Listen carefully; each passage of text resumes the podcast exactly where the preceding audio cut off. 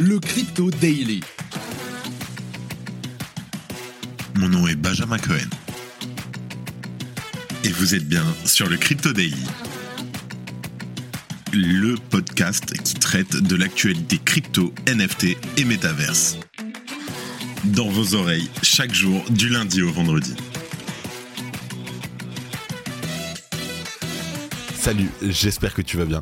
On se retrouve tout de suite pour le 98e résumé de l'actualité sur le Crypto Daily. Mais avant ça, est-ce que tu es inscrit à la newsletter tous les jours en deux minutes Toutes les news, c'est concis, clair et rapide. Pas d'excuses. Pour t'inscrire, tu vas en description sur Twitter ou sur LinkedIn, tu vas tout avoir. Pour commencer, on va parler de NFT avec Porsche qui se prend un mur. En effet, après de nombreux retours négatifs de la communauté NFT en raison d'un prix et d'une supply trop élevée, Porsche fait marche arrière et coupe le mint de sa collection. En deuxième news, on parle de Binance qui a fait n'importe quoi. Alors selon ses propres preuves de réserve, le wallet contenant la collatéralisation des cryptos produites par Binance hébergerait par erreur une partie des fonds de l'exchange. Binance a reconnu son erreur et affirme travailler à faire le nécessaire pour transférer les fonds déposés dans le portefeuille involontairement. Pour finir, on parle de Celsius et on se pose la question, est-ce que l'entreprise pourra-t-elle sortir de ses déboires? Alors que la société est depuis juillet 2022 sous le chapitre 11 de la loi sur les faillites des États-Unis, ses dirigeants cherchent des solutions viables afin de rembourser leurs créanciers. Et une des solutions proposées est la création d'un nouveau token. Mais avant tout ça, et comme d'habitude, le coin du marché. Here comes the money. Here we go. On enregistre cet épisode, nous sommes le 25 janvier 2023 et il est 14h30. Alors ça faisait longtemps, mais aujourd'hui malheureusement c'est une journée rouge, donc on va essayer d'être bref. Market cap moins 2%, on est toujours au-dessus du trilliard de dollars, Bitcoin moins 1,5% à 22 700 dollars, l'Ether qui prend une claque à moins 4,5% à 1550 dollars, le BNB pareil, moins 4% qui reste difficilement au-dessus des 300 dollars. XRP, moins 4%, Cardano, moins 5%, Dogecoin, pareil. Et le Solana, moins 2% à 24 dollars. Mention honorable à Laptos qui fait un rallye pas mal du tout. On est encore à 21% d'augmentation sur les 24 heures, soit un prix à plus de 15,6 dollars. Pour info, euh, augmentation sur une semaine de Laptos de 105%. C'est une dinguerie. Allez, let's go maintenant. On passe aux news. Et pour commencer, on parle de NFT et on parle surtout du crash automobile de l'écosystème Porsche. Je t'explique. Porsche a annoncé sur Twitter son intention d'interrompre le mint de sa première collection de NFT après avoir reçu de nombreuses critiques négatives de la part de la communauté Web3. Je cite le tweet de Porsche. Nos holders ont parlé. Nous allons couper notre offre et arrêter le mint afin d'avancer vers la création de la meilleure expérience possible pour notre communauté exclusive. Plus d'informations dans les prochaines heures. Le mint a débuté lundi matin avec 7500 NFT, chacun représenté par une réplique numérique du modèle emblématique de la Porsche 911. Les NFT étaient mis en vente au prix de 0,911 Ether, soit environ 1500 dollars par NFT, c'est très cher. Les remarques négatives, bien entendu, ont plu sur Twitter dès l'annonce du prix de Mint, il y a quelques jours, mais dans les heures qui ont suivi le Mint, les critiques à l'égard de la collection se sont multipliées. Les créateurs et les collectionneurs partageant leurs réflexions sur le fait que la société s'est lancée dans une stratégie Web3 sans tenir compte de l'état général du marché. D'ailleurs, à la fin de cette news, on en reparle un peu plus. À l'heure actuelle, près de 1900 NFT ont tout de même été mint par des collectionneurs et traders, bien que nombre d'entre eux aient décidé de revendre leurs NFT sur le marché secondaire pour un prix inférieur à celui du mint. Au moment où j'enregistre, le floor price de la collection évolue autour des 0,91 Ether, avec des ventes oscillant entre 0,8 et 1 Ether, sans prendre en compte bien sûr les frais de transaction de marketplace. Pour commencer, j'ai envie de te parler de la stratégie marketing que Porsche a utilisée pour gagner quelques ventes de NFT en plus. Et ça, c'est dommageable alors que le tweet du compte officiel ETH Porsche annonçait l'arrêt du mint et la réduction de la supply a eu pour effet immédiat de relever le floor price de la recollection, l'intérêt pour cette dernière ayant rapidement grandi. Avec un prix de revente sur le marché secondaire supérieur au prix du mint, de nombreux traders se sont alors précipités sur le site officiel pour mint des NFT et les revendre sur les différentes marketplaces. La communauté a bien sûr été outrée en se posant la question, et c'est totalement légitime, pourquoi le mint était-il encore ouvert après ce tweet pourtant explicite de Porsche? Porsche tente alors de clarifier la situation je cite le tweet. Pour plus de clarté, le Mint est toujours ouvert et fermera demain, le 25 janvier, à 6h. Pour nos holders, nous sommes impatients de définir l'avenir avec nous. De nombreux internautes suspectent Porsche d'avoir en réalité motivé les traders fans d'arbitrage à se précipiter sur le mint afin de générer quelques ventes supplémentaires en gonflant le floor price de la collection grâce à la première annonce. En ayant semé le doute, le constructeur allemand a tout de même réussi à enregistrer près de 200 ventes supplémentaires, soit près de 300 000 dollars. Je veux prendre une minute où on va désosser quand même la collection et on va essayer d'expliquer pourquoi un tel raté de Porsche. Alors bien entendu, notre écosystème a déjà assisté à un nombre incalculable de lancements de collections de NFT ratés. Et c'est totalement normal de se demander pourquoi et surtout comment une marque de la renommée de Porsche, disposant de millions de fans à travers le monde, a autant raté son virage Web3. Pour moi, c'est assez simple. Le premier ingrédient, c'est un prix de mint tout simplement ahurissant en comparaison à la supply. Il est vrai que le marché des crypto-monnaies reprend des couleurs début 2023, mais la folie du bull run n'a pas encore touché les investisseurs. Et 1500 dollars pour un NFT en 2023, c'est encore beaucoup trop cher. Ensuite, le deuxième ingrédient, c'est une mauvaise communication. La roadmap n'était pas claire et les potentiels investisseurs ne savaient pas pourquoi ils devaient acheter ce NFT et surtout quels seraient les cas d'usage concrets associés. Et à mon sens, la dernière chose, c'est la communauté qui n'était pas au centre du projet.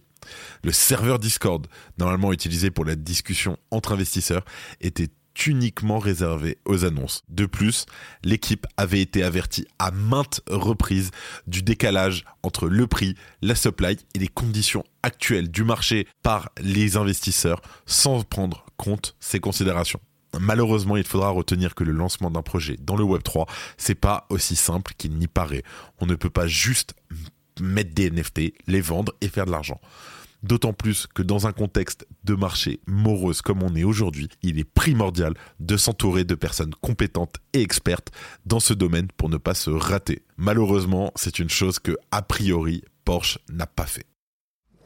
Si tu aimes le daily, une note et un commentaire nous aident énormément.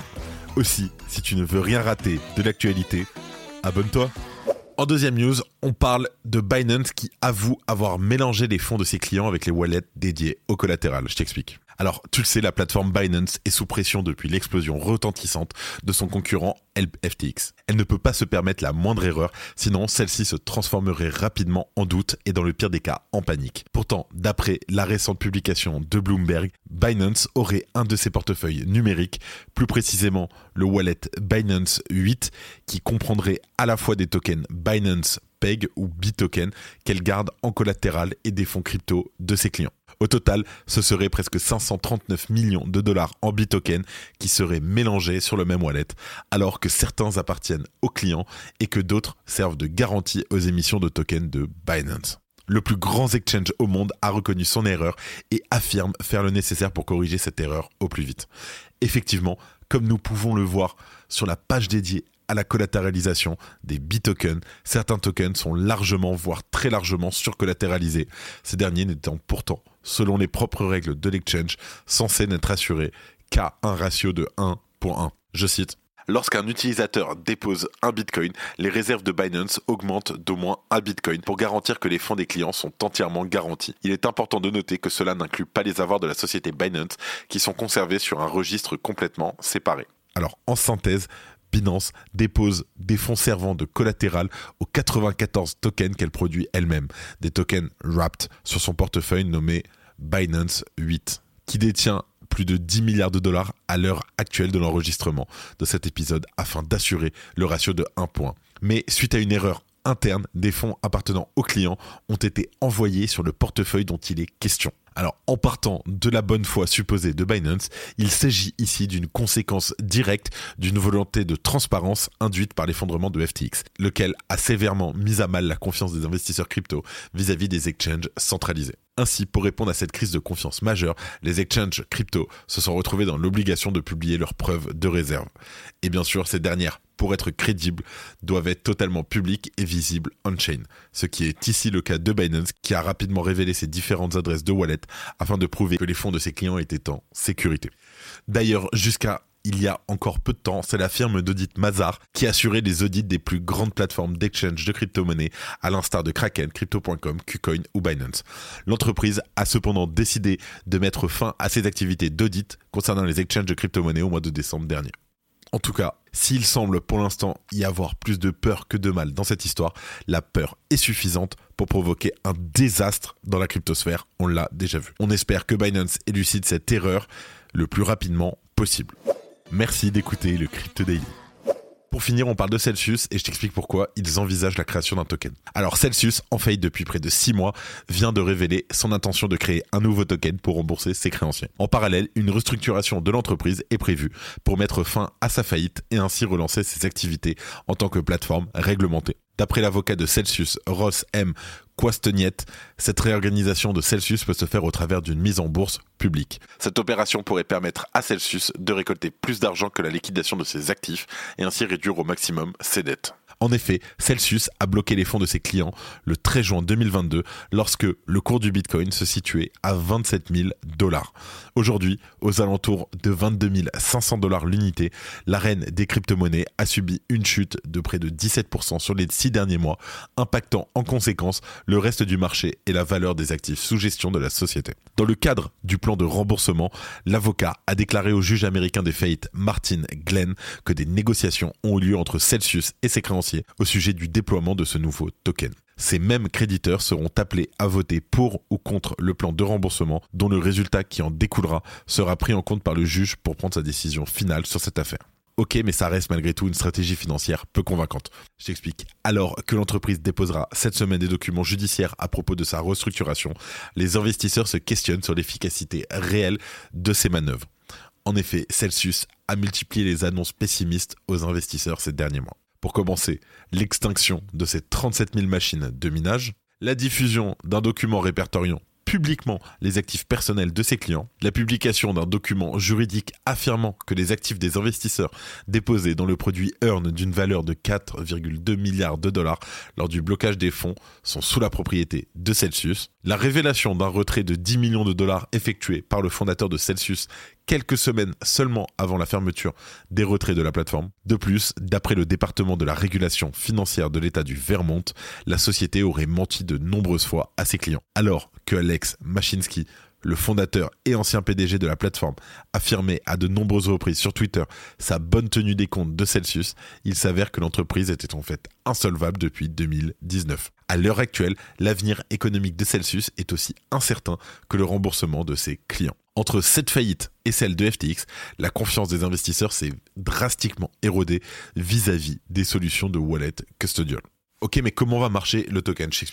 En pratique, pour les utilisateurs de Celsius, le processus de remboursement se passerait ainsi tous les utilisateurs détenant 7500 dollars ou moins sur la plateforme seraient en mesure de retirer jusqu'à 94% de la somme. Le nouveau token émis viendrait alors compléter les 6% restants. Pour les gros porteurs, en revanche, tout ce qui se dépasse 7500 dollars serait donc remboursé au travers de ce nouveau token dont la future valeur reste remplie d'incertitudes un moyen en somme de lever de nouveaux fonds pour Celsius qui ne compte pas se laisser liquider aussi facilement. Alex Machinsky, son fondateur, récemment d'ailleurs accusé de fraude, redouble donc d'ingéniosité pour tenter de sauver sa société. Celsius fait donc monter la température en ce qui concerne la potentialité d'une amélioration de situation. Une toute nouvelle idée sortie de leur sombre pourrait bien redonner des couleurs à un avenir jusqu'à maintenant bien sombre. En tout cas, on espère que l'année 2023 se déroulera sous de meilleurs augures et arrêtera de faire transpirer les détenteurs de crypto-monnaies. Allez, on passe aux news en bref avec notre partenaire Coin Academy. Malgré les tempêtes qu'ont connues les mineurs de Bitcoin tout au long de l'année 2022, Blockstream reste confiante dans l'écosystème. La société d'Adam Back vient en effet de lever 125 millions de dollars pour développer ses opérations de mining. Hier, à 19h30, les députés ont écarté la proposition d'agrément obligatoire qui aurait pu concerner les prestataires de services sur actifs numériques. Cette décision offre un soupçon de soulagement pour l'industrie française des crypto, même si cette dernière devra rester sur ses gardes dans les prochains mois. Il est possible de gagner du Bitcoin tout en jouant à Super Mario sur une Nintendo NES d'origine. Le stablecoin décentralisé JED, fondé sur Cardano, est en bonne voie pour un lancement la semaine prochaine. SushiSwap va dorénavant envoyer 100% des frais de trading vers sa trésorerie afin d'améliorer le fonctionnement et l'entretien de l'exchange. Les créanciers de Genesis poursuivent Digital Currency Group et son PDG Barry Silbert pour violation présumée sur les lois fédérales sur les valeurs mobilières. La version chinoise d'Instagram intègre le réseau Conflux comme blockchain permettant à ses 200 millions d'utilisateurs d'exposer les NFT de Conflux sur leur profil dans la section appelée Airspace. Visa travaille sur un projet d'interopérabilité de blockchain depuis septembre 2021 dans le but de soutenir l'adoption des CBDC et des stablecoins. Selon le CEO, les stablecoins et les CBDC pourraient avoir un rôle important dans les paiements. Merci de ton écoute. C'est la fin de ce résumé de l'actualité du jour sur le Crypto Daily. Évidemment, pensez à vous abonner pour ne pas rater le suivant, quelle que soit d'ailleurs l'application que vous utilisez pour m'écouter. Rendez-vous aussi sur Twitter et LinkedIn pour d'autres contenus d'actualité exclusifs. Je crois que j'ai tout dit. Faites attention à vous et moi je vous dis à demain. C'était Benjamin pour le Crypto Daily. Merci et à très vite.